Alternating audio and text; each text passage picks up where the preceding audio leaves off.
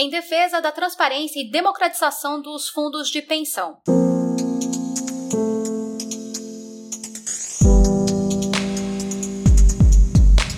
A presença dos participantes na governança dos fundos de pensão, garantida pelas leis complementares 108 e 109 de 2001, nunca foi assimilada pelo governo, e menos ainda pelas empresas patrocinadoras de planos, desde a concepção original. Fecha aspas.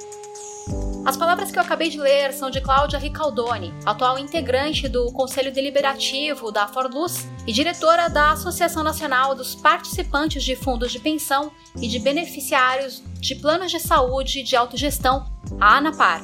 Em artigo publicado recentemente, Ricaldoni destaca que várias manobras infralegais foram tentadas ao longo dos últimos 20 anos para impedir que as leis complementares 108 e 109 fossem inteiramente implementadas. A Lei Complementar 108 dispõe sobre a relação entre a União, estados e municípios sobre as organizações que administram, sejam sociedades de economia mista ou totalmente públicas, incluindo entidades fechadas de previdência complementar. Já a Lei Complementar 109 aborda o regime de previdência complementar. Ambas foram publicadas em maio de 2001, após anos de lutas de movimentos sociais. Graças a esses dispositivos, os participantes dos fundos de pensão fechados podem escolher, por eleição, representantes para compor conselhos nas entidades, o que aumenta a democratização desses fundos. Atualmente, os fundos de pensão fechados no país somam um trilhão de reais em ativos, colocando-os na mira do mercado financeiro. Cláudia Ricaldoni pontua que a ANAPAR sempre defendeu a necessidade de transparência e democratização das instâncias que administram e governam os fundos de pensão, para isso, o voto dos participantes precisa ter mais peso do que o voto dos representantes de empresas patrocinadas, o que não é uma realidade hoje, uma vez que as empresas possuem o poder de voto de Minerva, também chamado de voto de qualidade.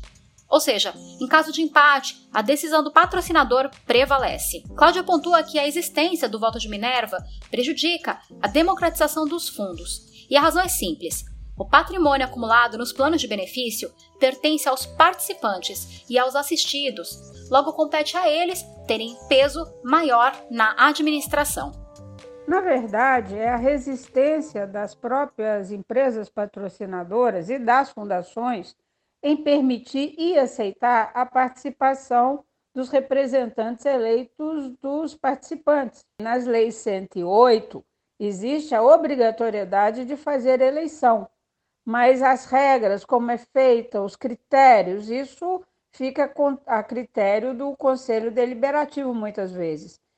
E o Conselho Deliberativo tem a maioria da patrocinadora. Nas empresas patrocinadas por empresas privadas, não existe nem determinação de que haja eleição. Então, dizem que o conselho tem que ser composto de, no mínimo, um terço de representantes dos participantes mas como não é dito como escolhe né, esses participantes, não é raro que o patrocinador escolha os representantes dos participantes através de livre nomeação. Então, assim, está muito longe de ser o que nós gostaríamos que fosse. Nós tentamos, a ANAPAR tentou durante muito tempo disciplinar isso através de resolução, mas mesmo dentro do CNPC, e aí nós estamos falando de resistências da Previc, de resistência do Ministério da Previdência, do Ministério do Planejamento, do Ministério da Economia e dos patrocinadores. Então, é uma luta que, lamentavelmente, só está no começo, passados 20 anos da lei. Explicou Cláudia ao podcast Associados Previ. Em seu artigo, ela alerta que nos anos mais recentes, surgiram dentro de instituições públicas que deveriam proteger os fundos de pensão movimentos que vão no sentido contrário da democratização dos fundos. Um deles ocorreu com a FUNCEF, entidade de previdência fechada dos empregados da Caixa que aprovou mudança no estatuto, cassou o mandato de eleitos nos conselhos deliberativo e fiscal e, na sequência, a comissão eleitoral impugnou chapas que estavam devidamente inscritas para o pleito. Também recentemente, os patrocinadores do Banesprev, Fundo dos Aposentados e funcionários do Santander Banespa, realizaram manobras que resultaram no esvaziamento da Assembleia de Participantes. A Previc, Superintendência Nacional de Previdência Complementar, responsável por fiscalizar a governança das entidades, e o CNPC, Conselho Nacional de Previdência Complementar, nesses dois casos, da FUNCEF e Banesprev, não agiram no sentido de coibir a perda de direitos dos participantes, pelo contrário. Acho que nós precisamos de entender o ambiente que nós estamos vivendo, primeiramente. As pessoas menos antenadas podem entender que isso é uma decisão pessoal ou de grupos no sentido de privilegiar o patrocinador em detrimento ao participante. Não é. Nós temos uma política que eu chamo de ambiente neoliberal, né, que visa exclusivamente é, proteger o interesse das pessoas com maior poder aquisitivo em detrimento dos demais. Né? Isso também permeia todo o governo, todo o entendimento do governo. Então, o que está em luta e disputa é exatamente os, o dinheiro, os recursos que os fundos de pensão administram. E para quem administra? Você pega um plano de benefício definido, como é o plano BD da Previ. O patrocinador nesse tipo de plano, ele tem o risco pós-emprego, porque eventuais déficits eles são responsáveis. E os patrocinadores, neste momento, estão fugindo desse risco pós-emprego. Então, o que eles podem fazer, eles estão fazendo para transferir isso para a responsabilidade dos participantes. Né? E como o ambiente é de favorecer o capital, digamos assim, as empresas, em detrimento do social, a Previc não é imune a esse tipo de coisa, faz parte de um projeto, é um órgão de Estado e de governo, e que atende a essas demandas. Se a gente olhar direitinho, está escrito na artigo 3 da, da Lei 109 de que o dever do Estado é proteger o interesse dos participantes é tudo que eles não estão fazendo agora. E, lamentavelmente, não é de agora. Já vem um certo tempo esta tendência. E agora ela se tornou mais clara e sem, e sem vergonha, digamos assim. Vergonha no sentido de fazermos a céu aberto e defendemos essa política. Pontua a presidente da ANAPAR. Em seu artigo, Cláudia destaca que a ANAPAR, abre aspas, segue na defesa intransigente da participação dos trabalhadores na governança dos fundos de pensão e conclama as demais entidades que representam participantes e assistidos de planos de previdência complementar a assumirem a bandeira de lutas contra este e outros ataques, bem como contra o desmonte do sistema patrocinado pelo governo. Para o nosso podcast, Cláudia explicou um pouco o conteúdo das leis complementares 108 e 109, a luta ao longo dos anos para a implementação completa delas e o que está por trás da resistência em fazer essas regras valerem.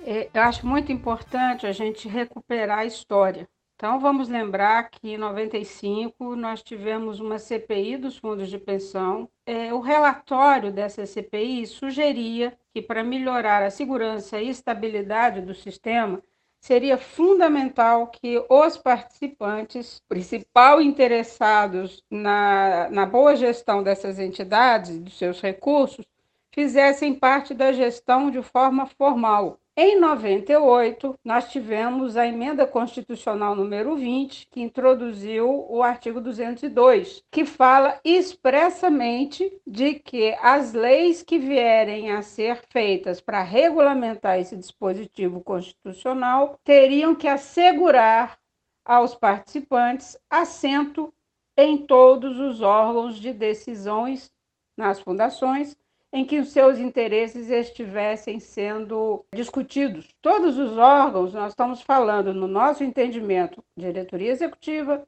conselho fiscal, conselho deliberativo. Quando veio a regulamentação da lei 108 e 109, é, a 109, que é a lei geral do sistema, ela regulamentou esse dispositivo constitucional apenas no que concernia ao conselho deliberativo assegurando apenas um terço das vagas aos participantes, sem dizer, como eu já falei antes, de qual a forma de escolha desses participantes. Na diretoria executiva, ela é silente, ela não, ela não determina que nós tenhamos que estar na gestão a nível de executiva. A Lei 108, que é específica para patrocinadores estatais, ela permite a paridade entre participantes e patrocinadores e determina a eleição, é, embora ela não diga como que tem que ser feita essa eleição. Também é silente em relação à diretoria executiva.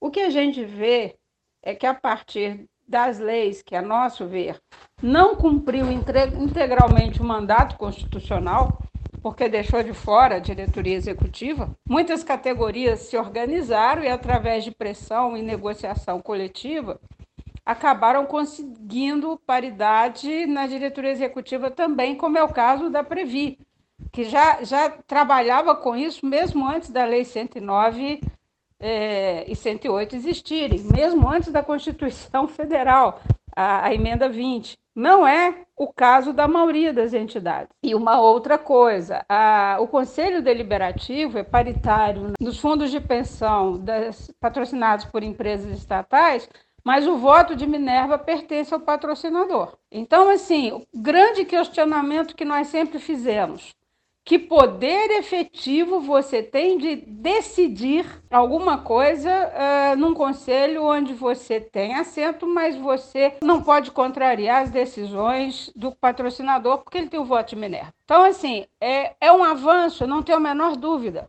A lei anterior nem considerava o participante como ator no sentido de fazer a gestão do seu patrimônio. Agora, é um avanço, e eu sempre falo que é um primeiro degrau de uma longa escada que a gente tem que subir. Nos últimos anos, além da gente não conseguir, estou falando últimos anos, vamos falar 2014 para frente, além da gente não conseguir avançar mais algum degrau, nós estamos sendo empurrados para baixo, como é o caso que eu cito no artigo FUNCEF e o Banesprev. Então, a gente precisa é, de consolidar o que já existe e avançar. 20 anos já é suficiente para a gente subir mais alguns degraus.